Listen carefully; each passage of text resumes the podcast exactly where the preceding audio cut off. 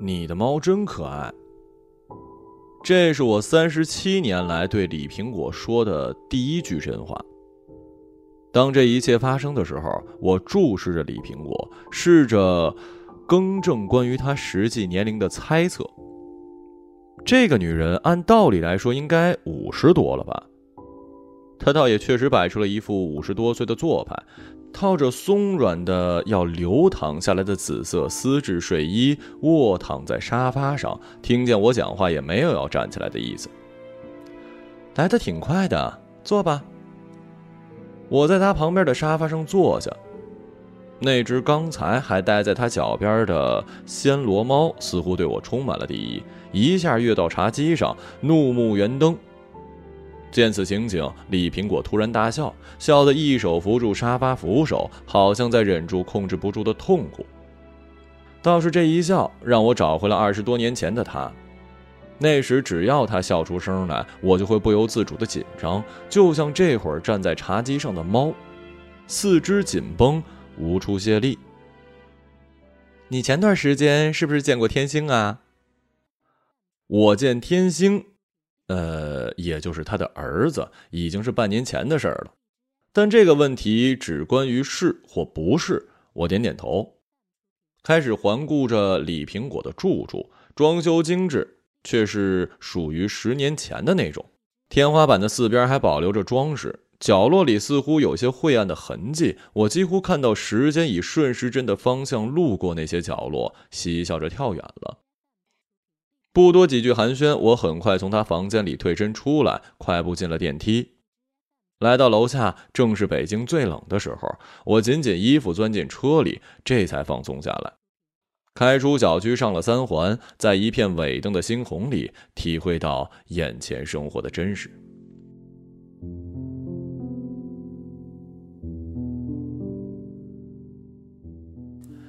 三十七年前，我第一次见到李苹果时，是在南岸镇医院。那间房窗户对着长江。那一边是房屋掩住山色的城里，而这边住的是三个产妇的简陋病房。护士抱我进来时，我虚弱的母亲仍然在沉睡。李苹果将我一把抱过去，挤眉子弄眼儿，好一番折腾。所以她成了我生命中见到的第一个女人，确信无疑。这份确信来自于往后的每一次见她，都要宣誓她所拥有的这一主权。李苹果总是坚持这类无人当真的权利，比如她总是坚持让我叫她苹果姐姐；再比如，虽然他儿子天星早我五天出生，他却坚持让他叫我哥。奇怪的女人，我被堵在三环，像飘荡在一条夜间阻塞的红色河流，一格一格的整齐排列，在他们的缝隙里，往事倒流涌向了我。二十多年前，长江边的那个小城镇，从这洪流中现身，变成了李苹果曾经的样子。轻盈的打开车门，夸张的笑，一下子回到我身边，跨进副驾驶，把安全带弹得刷刷响。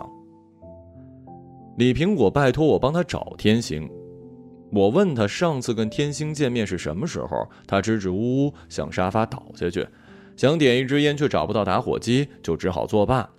单纯的躺下去，把没有点燃的细细女烟放在唇边，用舌头稍稍润湿嘴唇，抬头看了天花板的暗角，过了好一会儿才转过头。你刚刚问我什么？呃，没什么。李苹果是一个不善伪装的人，拙劣伪装更像是一种乞求。面对乞求无动于衷，我做不到。更何况这是李苹果，经过他的眼神流转，乞求变成了天然的要求。即便李苹果显然已经不是过去那个李苹果了，但是那余威或者说是余味，仍旧在他低下头再看我的一瞬间将我打败了。这都是幻觉吧？童年的我常常觉得李苹果是幻觉，找不到量词来形容幻觉。充盈了南岸镇所有生活的幻觉，像细软的江风，沿着缓坡从低处切入，被人们迎面相撞，分割的零零落落。然后悄悄地潜入每一个角落，沉淀下来。一旦微有震荡，便充盈整个南岸镇。人们把这称作流言，我却当作是魔法。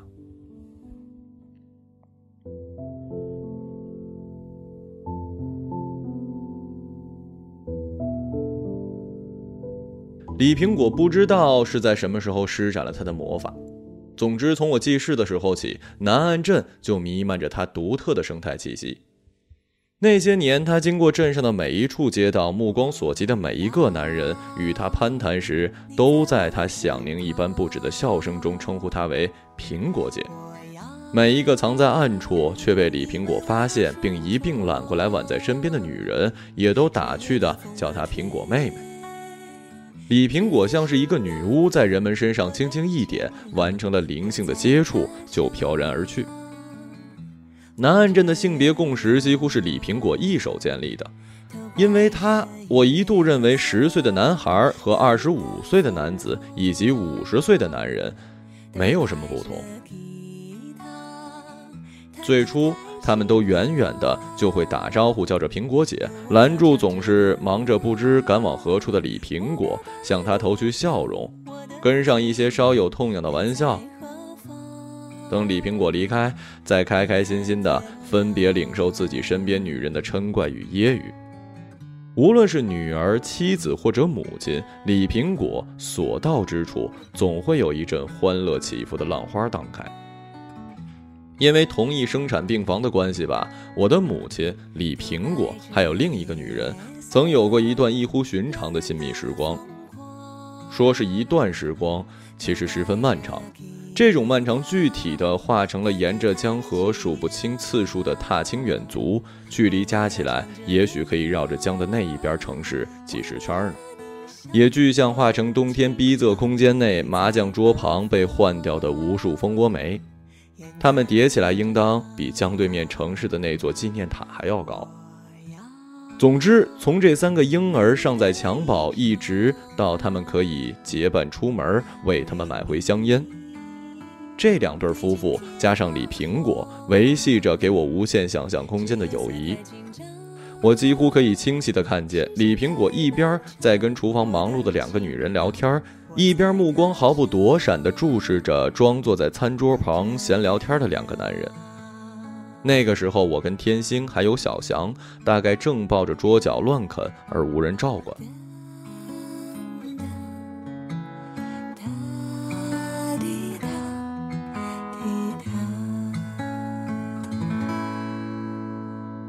回到家的时候已经快十一点了，妻子刚洗完澡准备睡觉。你今天去见谁啦？呃，李苹果。他停下擦头发的手，转头看了我一眼，又继续他的程序。哦。妻子睡着之前，我很想跟他说一些李苹果的事儿，因为他认识天星，却并不知道李苹果。虽然没有哪个女人打心眼里对李苹果有好印象。但我还是希望妻子能够感受到李苹果这个女人的存在。你还记得我们上次见的天星吧？两个月前吗？呃，不是半年前吗？妻子突然翻过身，盯着我的眼睛，好像我在欺骗她。哦，那是我记错了。我伸手去握她的手，我习惯这样展开一段亲密的对话。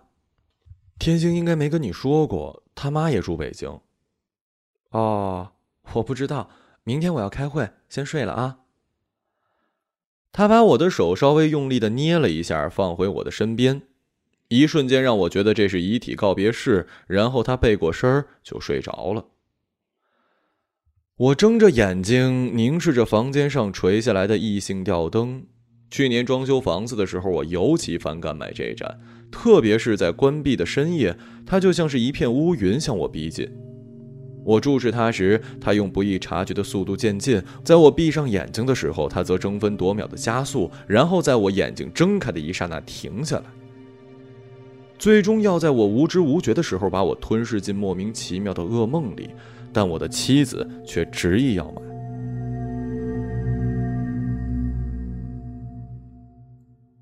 你缺少感受力，这就是他的理由。第二天在公司，直到吃午饭，我都还在回味着前一晚的噩梦。江水暴涨，瞬间升到天际，云朵都变成了飘在水上的船。北边的长江河床已经变成了宽阔的水下公路，人们才从门窗中挣脱出来，拼命地往天际游去。我跟天星游到一半，想起了小翔，四处张望，才发现宽阔大道的北岸那座触不可及的城市，这时却被一个气泡包裹，独立于这个滔天的水世界之外。小翔却跟李苹果一起站在这个城市的边缘，遥望着我们。我在下午茶时间联系上了天星，电话那头他仍如往常。在下午三点这个让人昏昏欲睡的时刻，仍能和一个半年没见上一面的人喋喋不休。我昏昏沉沉，努力整合这些他告诉我的信息。他说现在自己已经搬到了海淀，刚住下不到一个月，又有一个新项目开始了。这是一个很好的机会，最近有很多工作等着他去落实，所以一时抽不出时间来家看我。啊，所以你知道我家在哪儿了？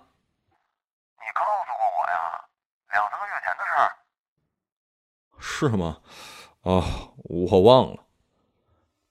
没有人能质疑天星。我清楚的记得跟他在一起的无数个南岸镇台球室的下午，一口气打完自己的全色球后，他走向一边的游戏机。等我把所有的花球都打完之后，才悻悻的走回来。等我再次失误之后，把黑球一击落袋儿。哎呀，我又赢了！老板，再开一盘记我账上。不是应该输家付桌钱吗？我们俩轮流付的呀。上次不是你付的吗？你忘了？天星把球杆放到一旁，摊开双手，微笑着向我走过来，然后俯下身，从球网袋里拿出球。做这些的同时，还侧脸看向我，保持谜一样的微笑。那些年身穿地摊或牛仔裤跟 T 恤衫的天星，大概以为自己是热映电影里参加头等舱宴会的翩翩少年。如果我是女孩，或许真的会那样爱上他，毕竟他有一张遗传自苹果姐的脸。我在一周之后跟天星见了面，见面的前一晚深夜，我接到李苹果打来的电话，我坐在马桶上听完了他将近半个小时莫名其妙骤然而至的哭诉。没有回答一个字。电话里的李苹果衰老又憔悴，几乎让我想起了两年前我跟我妈最后的通话。他颠来倒去的陈述，无非是拜托我一定要帮他找到天星。天星是他现在唯一的希望。他换了无数种修辞，想解释他因为激动而接连不起的逻辑，但每一种在我听起来都不属于曾经的李苹果。我就坐在马桶上，右手僵硬的上举，听着，就像无意间接到来自外太空的广播，有一丝好奇，却又因为空洞乏味而感到烦躁不安。李苹果挂断电话之后，我给天星发了一条微信，约了第二天见面，既是为了发泄一夜无法安眠的怒气，也是为了了结今非昔比的李苹果带给我的困扰。毫不意外。天星在十分钟之后的凌晨四点整回复了我，我们约在了簋街。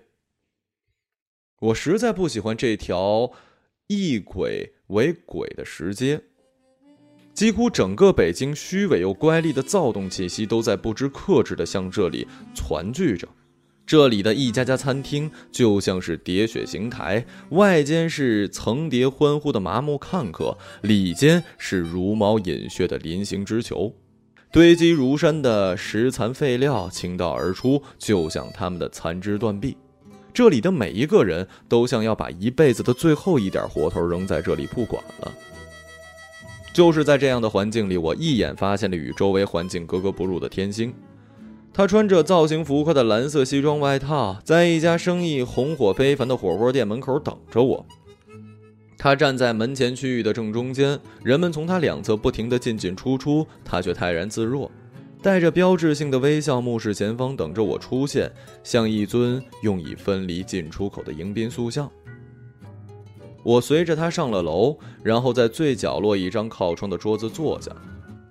我不知他是如何跳过楼下如同领受赈济一般的排队人群，拿到这张桌子的，却也并不关心。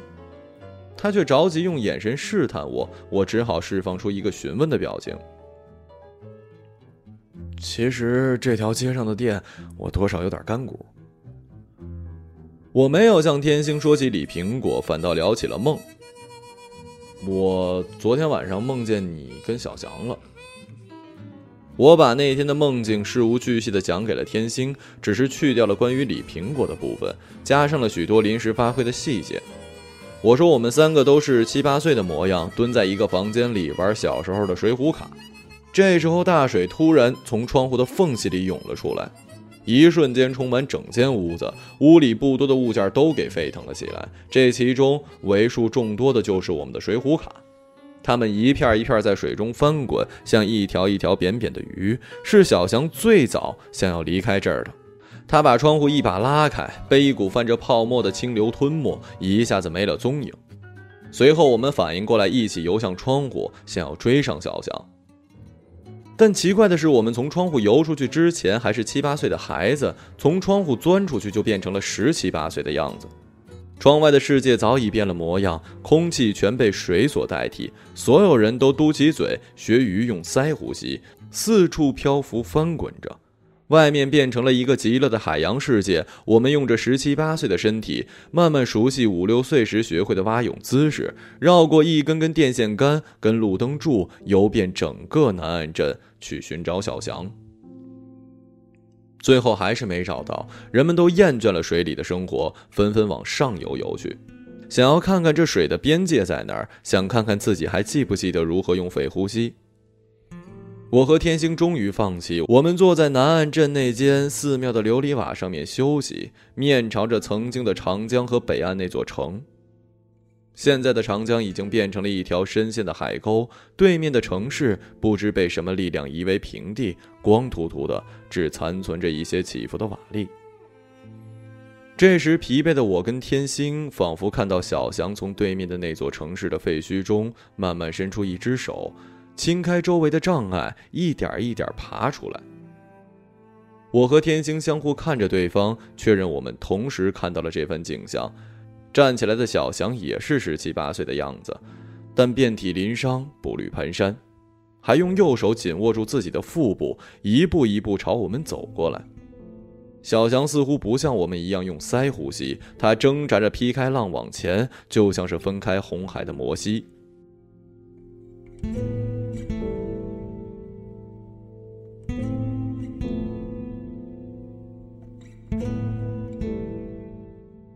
理想中的梦境到此为止，我停下自我陶醉的叙述，回到现实，却发现天星双手握紧，向我俯身过来，两排牙齿在紧闭的嘴唇之下剧烈打颤，一双眼睛红得好似三晚没睡。我迎上他的目光，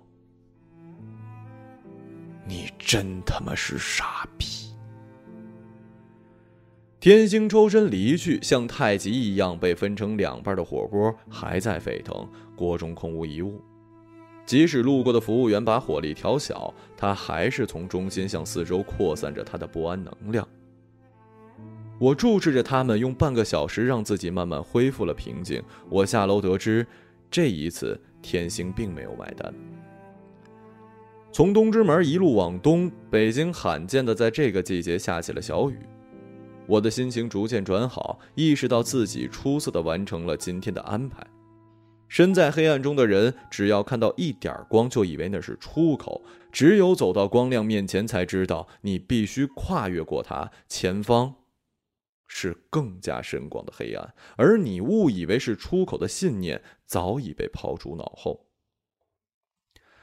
我直接去了李苹果家，敲门后无人应答，他的暹罗猫在门口叫个不停。我拨通他电话，铃声在屋内响起，知道他就在家里，就不再焦急。猫叫声的隔间被拉开，一切节奏都慢了下来。我靠在门口的墙上，看着天花板上消防管道蜿蜒交叠。不知过了多久，门被打开，我被李苹果让进了家里。李苹果显然刚洗完澡，浑身蒸腾着水汽。他套着稍微有一些湿的白色浴巾，头发也用毛巾捆着，但还是披散下来挡住了半边脸，被他用一只手梳到一起，转身往客厅深处走。一边仰着头试图用毛巾重新将头发整理。在那一瞬间，我看到李苹果的背影，恍惚觉得还是二十年前我最后一次见过的那个苹果姐。那天下着大雨，苹果姐从南岸派出所的窄门里走出来，撑着警察送给她的伞。派出所门前的小街同样很窄，那时的雨中几乎就像是一条小河了。我猜苹果姐那时应该是想把雨伞放到一边，然后慢慢坐下去，把脚放进河水，然后躺在河水中，随它飘走。那天苹果姐是要等天星，最后还是没等到。我在南岸镇的阡陌河流中奋力前行，先是以天星家为原点，绕着圈儿游遍了整个南岸镇找他，直到天色暗下来，雨越来越大，我终于明白，如果他想躲起来，我是找不到的。我只好翻转过身儿，往派出所的方向游走。我要去向苹果姐复命，让她明白是我找不到她儿子，而不是她儿子不愿意见她。是我带着苹果姐离开了派出所，二十四小时都有光亮的小门。雨突然停下，河水在一瞬间退去，剩下的水被月光蒸腾，把南岸镇的小路变得朦朦胧胧。我走在前面，每说一句话都要回头去看看苹果姐，不管我说什么，她都微微一笑，微微点头，好像在催促我赶路，但前方并没有什么在等着她。横跨长江的客运索道这时候已经关了，我把他送到长江边往返两岸的客运两用渡轮因为大雨延迟下班，他们要等雨小下来回对岸的城市家中。我把苹果姐送上了最晚的一班渡轮，船上的乘客稀稀落落，木头椅子跟铁皮地板一样泛着潮湿的光。我看着苹果姐在船里的位子坐下，打算向她告别，离开渡船回家。但不知为什么，我在那儿多逗留了一会儿。我在苹果姐身边坐下来。会抽烟吗？苹果姐从小包里拿出一盒红塔山。面对她伸过来的眼神，我正在迟疑。背后，渡船的铁门咯吱一声被拉上，渡船鸣笛拉响，渡船开动了。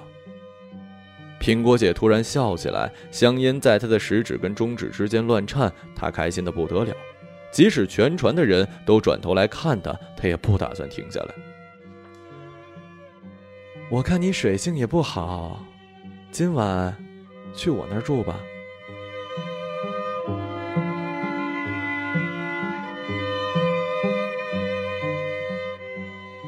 那年我十八岁，感受到了只从小强嘴里听说过的危险。我什么也没说，也没有接苹果姐的烟。在放肆的大笑之后，我们沉默地度过了江上的二十分钟。我感受着遗留下来的一点雨拍打在铁皮的船身上，看着对岸城市在江上投射出仍不熄灭的光影，疑心苹果姐是不是也是一样。那也是我唯一一次去苹果姐长江对岸的家，煤矿老板送给她的房子。听小强的描述，我以为那是一个建在半山腰、可以俯瞰长江的精致小楼。但苹果姐带我离开码头，钻进了一座全由向上的楼梯组成的迷宫。路灯们在大雨之后纷纷的关闭，必须借着两旁房屋窗户透出的光来辨认道路，才不至于踩上。积在两旁的垃圾。哦，原来长江对岸的城市也有这样的地方。原来苹果姐是住在这样的地方的。淅淅沥沥，像四月雨一样的声响，这是我第一次听到花洒沐浴的声音。从半空中落下来的细密水珠，轻轻洒落在起伏延绵的表面，然后反弹起来，洒满整个空间，变成水汽。从门与墙壁的缝隙中溢出来，带着所有我想象中的信息来到我的面前。我就这样闭着眼，前倾着身子，站在苹果姐朴素的公寓客厅正中央，听着她沐浴的声音从四面八方的合围而来。她就像今天这样从浴室里走出来，站在我的面前，好像之前所有的不快都烟消云散。我在苹果姐的客厅睡了一夜。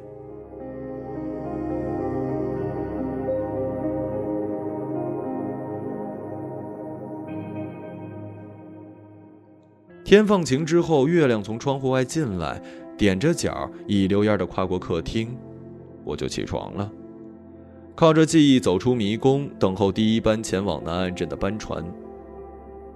一个月之后，我独自一人离开南岸镇。那晚之后，我在南岸镇再也没有见过天星，也再也没有见到过苹果姐。二十年前的背影翻转过来，他用二十年前的微笑看着我，让我觉得昨晚给我打电话的是另一个女人，或者根本就是我的梦境。苹果姐就这样站在我的不远处，好像这是我们时隔二十年前的再次相聚。我昨天接到你电话，今天就去见天星了。哦，这么快呀？也不用这么着急来告诉我的。等我进去换个衣服啊。我一个人坐在客厅，和警觉的暹罗猫对视。看来并不是一场梦，但却比梦更加难以捉摸。我原本打算装腔作势的向苹果宣布我已经找到天星，但天星并不想见他，都是因为他还没有忘记二十年前的事儿。开车过来时，我还在兴奋的猜测他将为之迷惑，还是挂起一副怅然若失的表情，但是什么也没有。他换完衣服，又穿上那件紫色的丝质睡衣，为我倒上一杯果汁，用很平静的眼神看我喝下，仿佛站在很遥远的地方。我很快从李苹果那儿出来，小雨早就停了，地面上一点痕迹都没有。还是熟悉的北京，不可理喻。我实在找不到李苹果戏弄我的理由，他几乎像是跟天星一起串通好的，要远远的看我演一场滑稽的独角戏。他们一起在我面前摆出一副对过去不能忘怀的样子，勾引我做出同样心有戚戚的表情，然后一瞬间抹掉脸上所有的痕迹，只举起一面镜子在我面前摇晃，让不知从哪儿来的光在我眼前频繁扫过，让我的尴尬神情暴露无遗。那一晚，我又在梦里回到了南岸镇。我睁开眼时，南岸镇已经变成了水下世界，但这一次，南岸镇的居民却没有那么幸运了。他们此时已经是一具一具肢体扭曲的尸体，有的躺在水底，有的慢慢浮向水面，更多的是往上升到一个位置，就保持着奇怪的平衡，不再移动。我游过去仔细观察他们，一个个都面目模糊，双眼黑洞洞的，看不清眼珠，没有一个让我熟悉。我在尸体的丛林里深潜，想要找到天星或者是小翔。即使只能找到可能属于他们的残迹，也能让我感到满足。但他们似乎并不在这儿。这儿的所有人好像我都不认识，而这个南岸镇似乎并不是我熟悉的南岸镇。我从楼房中抽身，拨开那些漂浮着的身体，向开阔的地方张望。我发现曾经的河岸就在我的南面，童年的天星跟小翔正坐在很远很远的一个小屋顶，朝我挥手。我猛地回头，却发现李苹果正在不远处看着我。我没由来的慌乱，一个不小心呛了一口水，剧烈的咳嗽。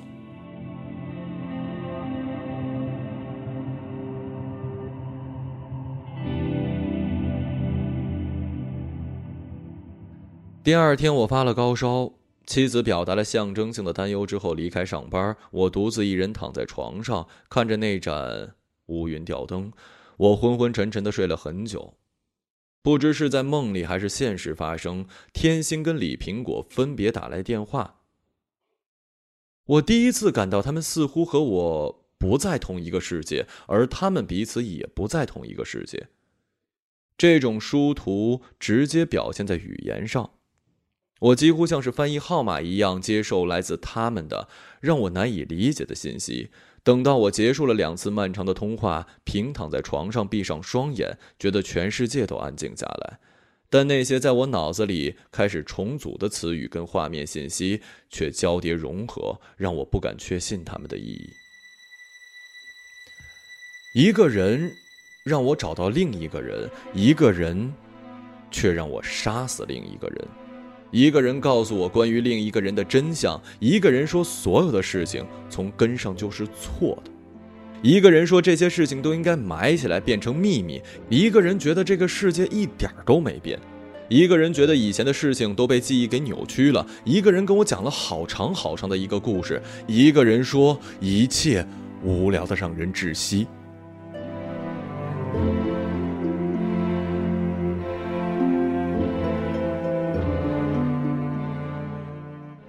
三天后烧退了，我告诉妻子我要出差一周。妻子缩在沙发上看电视，头也不转的问我去哪儿。我告诉她去重庆，往返机票订好了。回家呀，挺好的。他终于转过头看看我，又转回去关注他的屏幕。这么多年过去了，他还觉得那座城市就是我的家，或者他希望那里是我的家。他不知道，我在一生的前二十年里，这个城市只被叫做对岸；后二十年，它变成了重庆。如此而已。我本是要回一趟南安镇的，但我无法告诉妻子我要去南安镇。对于他来说，这个地名好似不存在。不就是重庆吗？他一定会这么说的。相比被纠正，我选择了沉默。我回南安镇是要去看小翔的，但我没法告诉妻子，他并不认识他。我不想小翔变成他口中的重庆朋友。我像从前一样千方百计的想把小翔留在南安镇。从前也许失败了，但后来又成功了。到现在，我不希望他再跟对岸城市有任何的关系，跟我一样。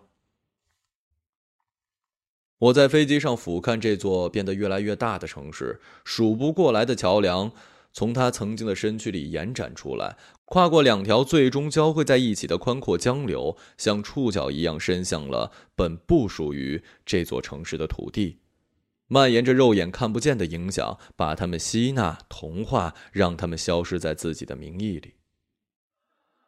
我挤在游客中，在北岸等着过江索道车厢从另一端缓缓划来。我喜欢这种有来有往的交往。每一次车厢从南岸镇带着人过来，就会要把这些人再带回去。无论是二十年前来往者稀稀落落，还是像现在这样操着不知哪里口音的人如过江之鲫，我和这些游客一样偏爱索道跟渡轮，同样是交换中的流失。我相信他们总比大桥与公路来得慢一点。南岸镇这几年的变化并不大，或者说，自从二十年前我离开，经历了一番巨变，变成了对岸那座城市的一部分之后，就变无可变了。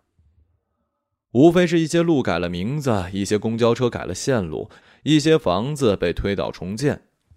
他在提醒着人们不要忘记，他仍旧在改变。他害怕自己一旦不再改变，就真的要被封存进历史，就这样消失了。我住进了一间拉开窗帘就可以远眺长江江面的酒店房间。打开窗户就能感受到江风吹着云路过，给我一种远离南安镇的错觉。我本打算这么一直住下去，住到只剩三个小时就要赶往机场的时候再去看小翔，这样我就有借口远远的看一眼就走，就算是来过了。以前我跟小翔都是这样打招呼的。连同天星，往往就是我们三个人从不同的方向奔向南安镇的广场，在广场上刚打照面就扬扬手，开心的分道扬镳，这就算是见过了。到现在，我都认为如此亲密的关系，只能是远远的看一眼对方，然后挥挥手就背身作别。因为只要一走到近处，就要看清彼此的不堪，然后更加不堪启齿，最后只能尴尬的笑一笑，在彼此背过身儿。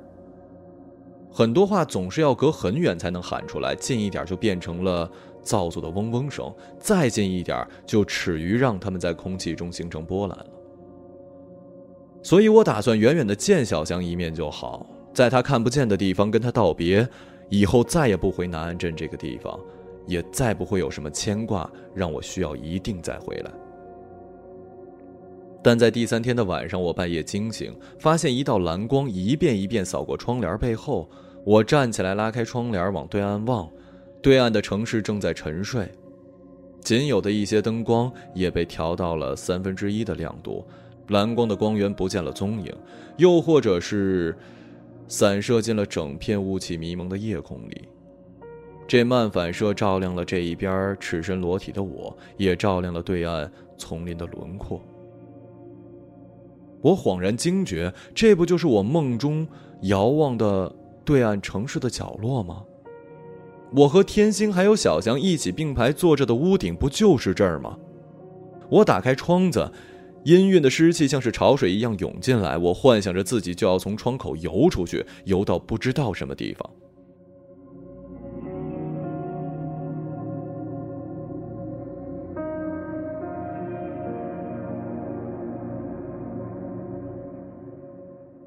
一夜无眠后，我决定立刻去见小翔。天还没亮，我来到曾经的渡轮码头，这里很早以前就被废弃了。趸船被断开连接，翻过来的船底儿朝天摆放在河岸的石滩上，像起伏的铁锈色山脉。山脉隐藏在河边的浓雾之中，隐隐约约透出它的棱角。我走入雾中，在山谷的缝隙里穿行，好像在时间的沟壑里回溯。雾中慢慢下起雨，冲刷后又渗透，覆盖上山脊，给它们莹莹的反光，然后在山谷间形成一道道溪流。我每一次来看小翔，都要经历这样一场大雨，浑身湿透，视线模糊。一路直到江边，然后雨停了，小翔就会来到我的面前，站在江边打水漂。回过头，远远地看着我，就像二十年前我们最后一次见面一样。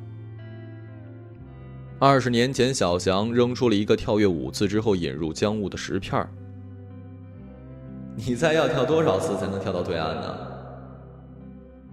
我走到他身边时，他用手斜指着对岸的城市，那边的建筑被江上的雾挡住，露出一个尖角，应该是一座塔的尖顶吧。我记忆中的那个塔尖似乎被涂上了金色，反射着不知哪儿来的光，在灰白的江滩远景中成为唯一的亮点，不真实的如同梦幻一样。小强跟我一起走向了渡轮码头，他要乘船拨开锁江的迷雾，去对岸见朋友。我问他苹果姐会在吗？他说应该不在。走了两步，又向我补充了些许。再走几步，他说他也不知道。要不你跟我一起走吧。走到渡轮趸船的连接桥时，小翔终于说出了这句话。他从兜里掏出十块，准备买两张五元的船票。来到售票口，才知道大雾锁江，今天停航。我跟小翔折返回来，回到刚刚打水漂的地方，望着江面发呆。那金顶已经消失了。我不禁怀疑那塔到底是否存在，又或者我们站着的不是之前的那片河滩。小翔，你坐缆车去吧。我只带了二十，只够我们坐船来回的。从我们头顶穿过，顺着固定轨道穿刺浓雾的缆车，在大雾天也照常运行。单程二十五，我从口袋里摸出早就准备好的十块，给了小翔。不知那些年我们为什么都那么没有钱，有着大人的身躯，口袋却比五岁小孩还要空旷。我催他快点儿因为从渡轮到缆车站要穿过一整片江滩，再爬半座小山，然后绕过南岸镇的一角。我知道小翔不能失约，他拿着我身上的石块做了一个拜拜的手势，转身走进了浓雾。我在江边流连了一天，金顶时隐时现。最后，江雾彻底散去，夕阳在江上洒下金色的灵光，金顶却消失了。也许是被打碎，扔进了江里。我知道小翔一定会坐着轮渡回来，但一直等到江中的渔火也暗淡下去，渡轮都收了班他还是没回。现在，我穿过大雨，站在江边，曾经的金顶当然已经不存在了，但一座座新的建筑。早已不是江雾所能盖住的，他们纷纷从雾中耸立起来，像无根之塔，也像错落的无名者墓碑。在我看来，小翔最后还是回来了。他兜里只有五块钱，只能坐轮渡回到南岸镇。他回来之后，却发现时间飞快的过去，刚刚还在往返的轮渡变成了铁锈的迷宫，被困在了江滩。只有我回来看他。隔天，小强的母亲来我家找我妈，两个人在卧室里秘密交谈，好似要默契的把一件人所共知的事实变为秘密，把它传播的范围限定。随着两个女人匆匆出门，没有叫上男人，我知道他们要去江对岸的城市。乘坐从南岸镇头顶飞过的缆车。那一晚，我的母亲没有回来。起床后，我随父亲来到了南岸镇派出所。许久没有再聚齐的两对夫妇跟苹果姐一起坐在一间四面白墙的房间。警察问着他们什么，但声音完全被小翔父母的哭声掩盖。我在走廊尽头等天星，他没有出现。我一直等到房间里的交谈结束，两对夫妇走到走廊，穿过我身边，消失在尽头，再到房间的门也关上。我还在等，直到天彻底黑下来，我被警察劝走，天星也没有出现。我预感到我的两个最好的朋友将要同时在我的生命中，永远的缺席了。小强的父母去见了他最后一面，然后是匆匆火化。小翔消失的悄无声息，凶手好像也随青烟而去了，无人可以问其踪迹。当事人处理这件事情的方式，总让人猜测命案背后有着比少年丑闻更加不堪的秘密。苹果姐被羁留在派出所的那几天，各种流言从地底升起，浸没了南岸镇的每一个角落，无人感到窒息。所有人都默认苹果姐害死了一个叫做小翔的十八岁少年，但是却没有人要真的知道挥刀往下的人是谁。这些都是他们想的，不是真的。那晚苹果姐只是这样回答我。好多年之后，我才选择相信了她，因为后来我想通了，那时候所有人要的都只是想象，而不是真相。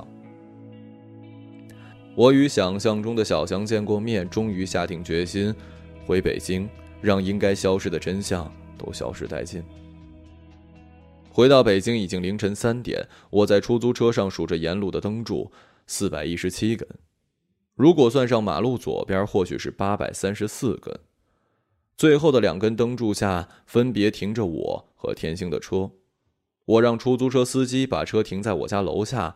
开着远光灯照着楼道的出口，我说：“等一会儿，等一个人。”司机没太明白什么人会在半夜四点和一个机场匆匆归来的人约好出门，但我神色如炬，不容置疑。半个小时之后，妻子下楼，她一脸惊讶，我为何提前这么多天回来？我没有回答她，只让她上车，和我并排坐在后座。她匆忙下楼，没来得及化妆。我好久没有见她这么无所适从了。师傅，上三环。这个出租车司机在他的整个职业生涯中，应该不会再遇到这样一对乘客。我们的所作所为让他收起了作为北京本地出租车司机的最后一份自豪。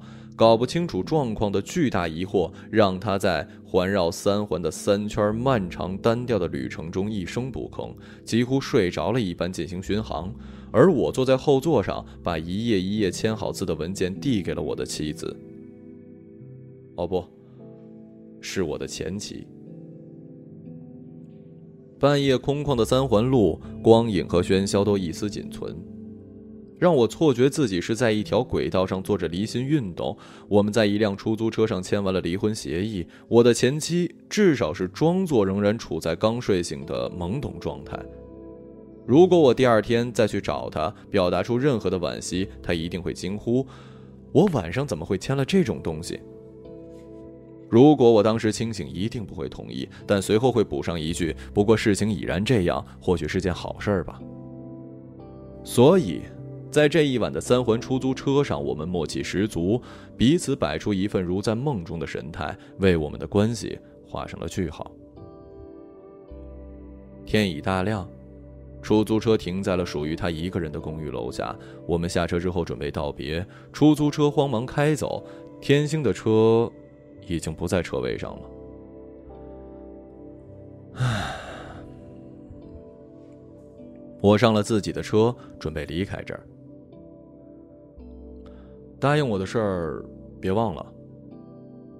我开出一袋，从车上下来，发现他还没有上楼，于是对他露出了久违的微笑。这样的笑容，大概好多年前，也一样有过。三个小时后，我出现在李苹果家的门口，欢迎我的仍旧是拉长了狭窄楼道的猫叫。这次等待漫长，虽然我已经在酒店房间休息了好一会儿，为今天的计划准备体力，但强大的睡意仍然沿墙而走，歪曲了整个空间。我仍旧甩不开从背后蔓延出、快要填满整个空间的错觉，好像还是在二十年前，小翔跟天星还在南岸镇吃着冰棍儿。我代替小翔来见苹果姐，告诉苹果姐，小翔或者是我要终结这一段不该有的关系。然后，苹果姐坐落在半山腰的精致小楼突然被点亮，是厚重的窗帘被拉开，从山间翻滚而下的阳光把一切照得雪白。苹果姐站在一片白光里，神情惋惜。我被李苹果让进屋的时候，为自己短暂的错觉惋惜。虽然天已经亮了，但被我匆忙叫起的李苹果把所有的光都开得大亮，夹杂着黄白两色的灯光照在她还没有来得及涂妆补救的脸上。一个五十多岁的女人，或许三十年后我的前妻也会变成这样，因为意料之外的早起而面容憔悴，双眼发直。我才发觉，早晨的三环出租车如此浪漫，在似乎永远停不下来的闭路空间里，却封存了关于我妻子最美好的一切。他签字的哗哗声，就是在允诺另一个关于时间的承诺，答应他三十年后不会像李苹果一样出现在我的面前。李苹果其实从来都对天星毫不在意，二十年前跟现在一样。我坐在沙发上，逼视着连连打哈欠的他，说自己回了一趟南安镇，停顿了好一会儿，准备好情绪，终于盯着他的眼睛说出来：“我还去见小翔了。”小翔啊，他还好吗？李苹果的眼神稍有迟疑。我没回答他，只是紧盯着他的眼睛。暹罗猫来到我的脚边，我把它抱起来。温柔着捏着他的脖颈，让他发出咕噜咕噜的响声。哦哦，小小翔，你说的是小翔那个孩子呀？啊，你说的小翔啊？在我的注视下，他重复了好几遍那个孩子，脸上竟然浮现出了幸福的笑，然后就真的笑了起来，一扫因早起带来的阴郁。他没有问我，擅自起身去厨房。被笑声填满的两分钟后，他举着两杯翻着气泡、一看就是甜腻异常的酒出来了。那个孩子呀，是个有趣的人，跟你一样。随后又拼命模仿着从前李苹果发出的那些笑声。我清晰的看到李苹果为了做这些而付出的努力。我是高亮的灯盏，李苹果背后的墙上就是他奋力的剪影，几乎蓬头散发、张牙舞爪。我努力把视线的焦点落在李苹果身上，落在他做作而出的笑上，不去看他背后那些令人心烦意乱的残像。这一晚计划顺利，我努力把二十年前苹果姐的样子收进眼里，变成倒影。李苹果大概是把这倒影看得越来越真切了。慢慢的，自己也当成了真实。他误以为是酒精作用，我变成了二十年前的小翔，他还是二十年前的苹果姐。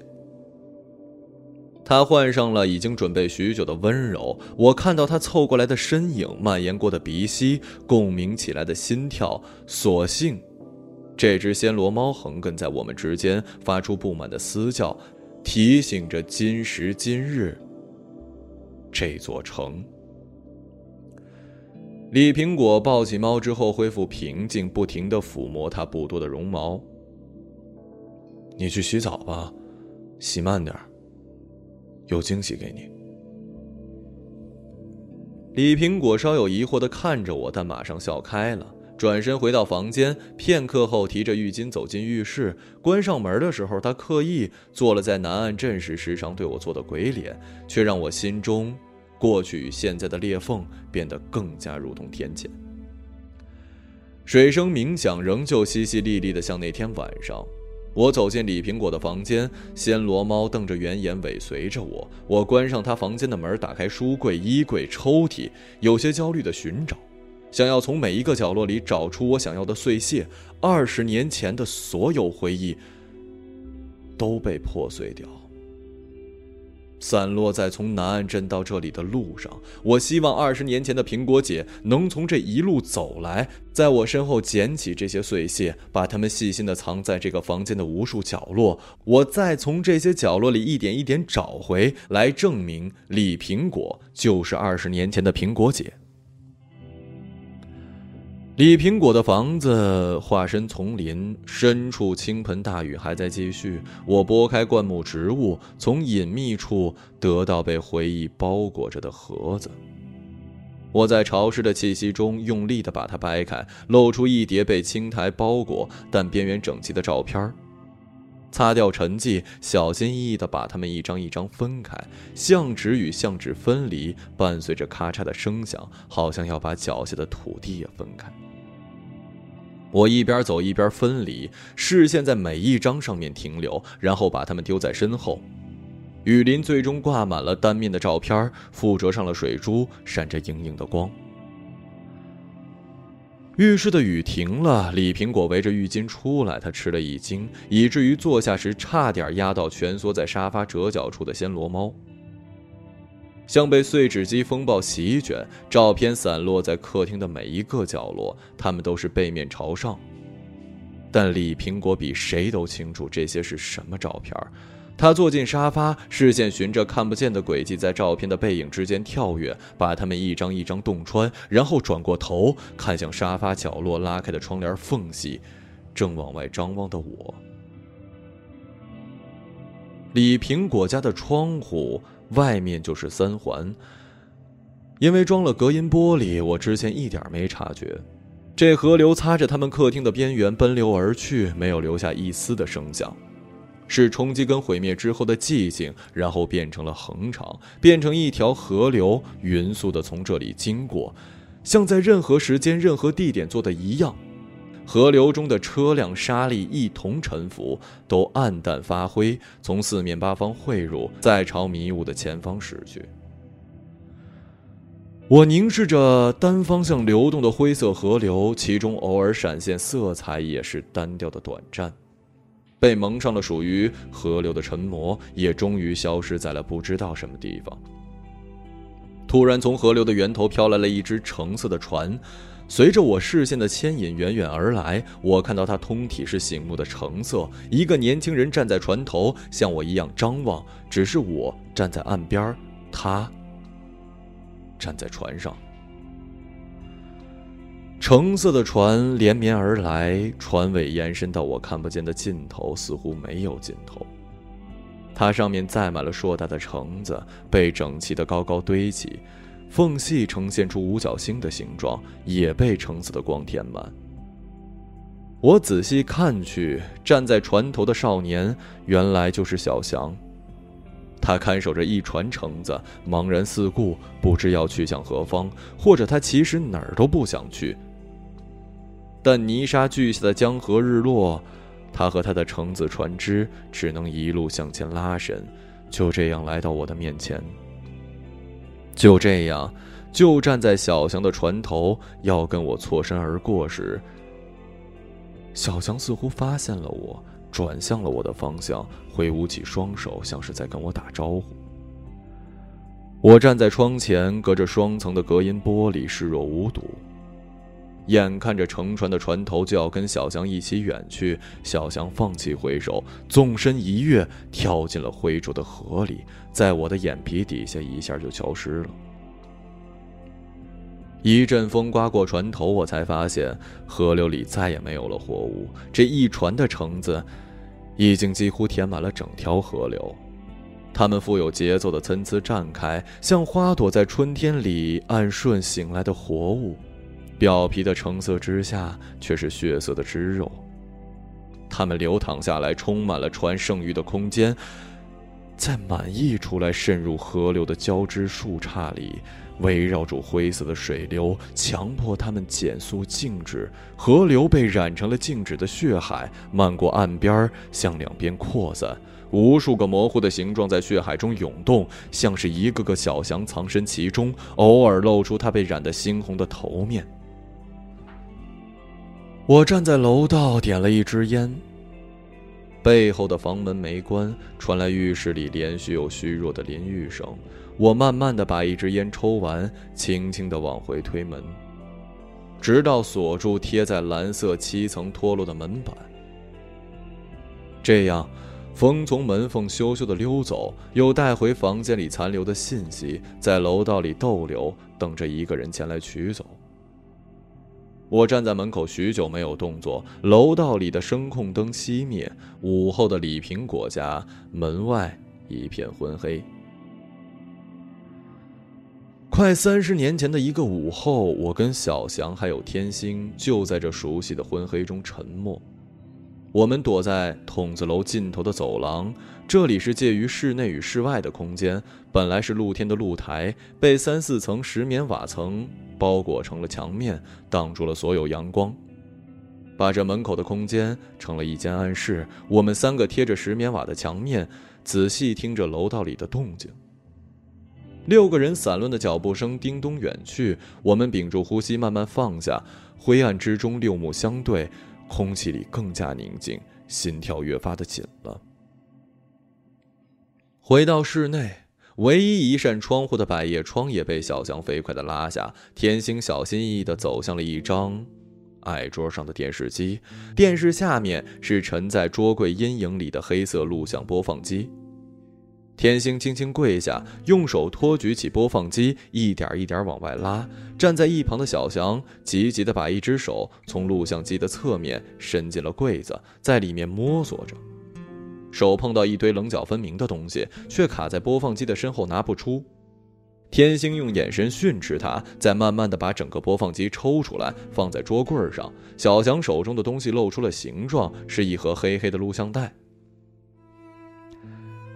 天星的眼睛里闪着光，这光芒一定不属于一个不到十岁的孩子，但此刻他就在天星的眼里，又漫射到我们的眼中。他按亮了播放机的电源，将一盒录像带放了进去。电视里出现了一个纯白的房间，赤身裸体的人们在其间走来走去，身体交融，莺声燕语。我们三个看得入了迷，丝毫没有注意到背后的房门外，层层石棉瓦之外的异动。一切一定是慢慢发生的，但在一瞬间发生了异变。当我回头发现苹果姐和那个叫做陈忠的男人站在背后时，我似乎觉得他们一直都站在那儿。陈忠满脸通红，这个留着寸头、满身硬肉的体育老师，大概是苹果姐交过最没钱的男友，或许也是外形最俊朗的一个，但一定是最老实、单纯的一个。那天下午，他线条分明的脸像是一块被斧头凿开的竹竿。我们三个年龄加起来和他一般大的孩子，用一盒录像带在他家中断送了他的爱情。陈忠生气又羞涩地注视着电视屏幕和屏幕前我们的身影。苹果姐站在他身后，一手扶住门框，一手捂嘴憋住自己的笑。当我终于一下子回过头，苹果姐放声大笑，我们三个一齐回头，电视机里的画面进入高潮，发出的声响与苹果姐的笑声此起彼伏。我在车里也不禁笑了出来，那是我们三个人，我、小翔、天星，第一次意识到我们进入了一个新的阶段，将会有一些新的事情把我们与其他人隔绝开，包括我们的父母，还有苹果姐。从那天之后，我们开始慢慢的体会到，现在包裹着我周身的感觉。现在是下午三点，我独自开车上三环，逆着那晚和前妻的方向漫游。他已按照我的要求完成了我们的最后约定。五个小时后，天星来到一栋陌生的公寓楼前，身后的三环车声呼啸，但一走进楼道，周遭立刻安静，好像外界的重复奔忙被一种奇怪的气压隔绝在了这栋楼的外面。他并不担心昨晚跟佳琪一起遭遇的意外，因为他显然把一切已经安排妥当，生活隐秘却又寻常的那部分，应该是要在这栋楼安静的房屋中那套房子中继续的。他打着响指迈上电梯，在他这儿，关于他的母亲，关于从小一起长大的三兄弟，关于西南远方那个回不去的小镇，都有着不一样的答案，又或者早就没有了答案。推开防火门的天星被迎面而来的阴郁水汽惊住，狭窄的楼道里声控灯点亮，在满间的浓雾中扩散着橙黄色的灯。天星好像走进了幻境的隧道。隧道的尽头，门虚掩着，在雾气中轻轻起伏，好似呼吸。门背后隐隐传来水声，像是远远下着一场大雨。天星拉开门，房间里只开着轻柔的灯，同样在雾气的模糊里形成光团。雨声是从浴室里传来的。天星从迷雾中转醒过来，意识到房间中的湿热、暧昧，且让人蠢蠢欲动。他脱下外套，脱掉衬衣，亮出一个三十七岁男人仍旧自豪的上半身。客厅中的雾气仍然浓郁。天星关掉房门之后，更是向下层的空间聚拢了过来。哼着小调的天星并没有注意到房间的角落仍旧散落着三三两两背面朝上的照片，他们是故意被遗落的。天星走进浴室，才听见淅淅沥沥的雨声，还夹杂着断断续续的猫叫。低头仔细，才发现水从浴室的门口进出来，打湿在天星仍在脚的袜子上。他想了想，浴室里的水应该积得很深了，为什么会有猫在里面呢？再想想，他脱下袜子，小心翼翼地放在一边，又小心翼翼地卷起裤脚，要把自己融入淅淅沥沥、伴随着猫叫的寂寞之中。天星心想，佳琪应该是在浴缸中睡着了吧。天星两眼放光，轻轻推开浴室门，赤裸着上半身向前倾，探身伸进了伸手不见五指的浓浓迷雾。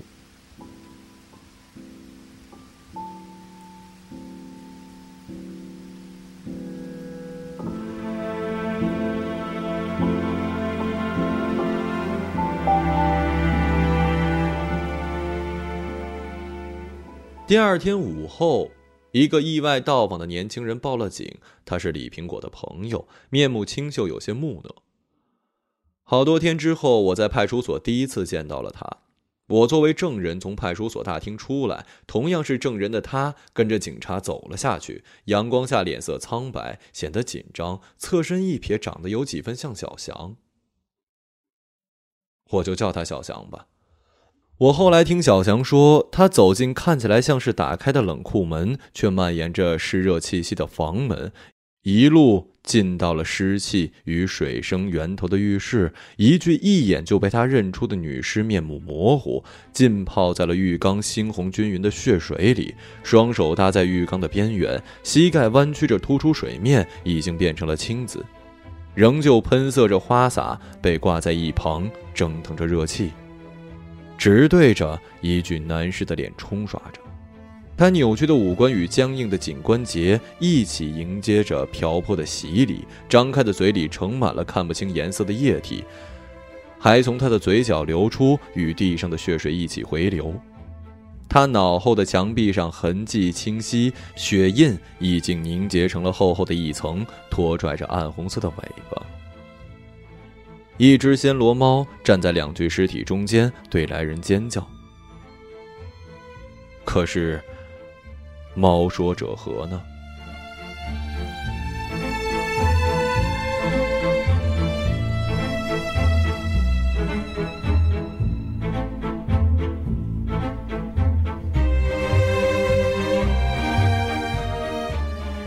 一个朗读者，马晓成。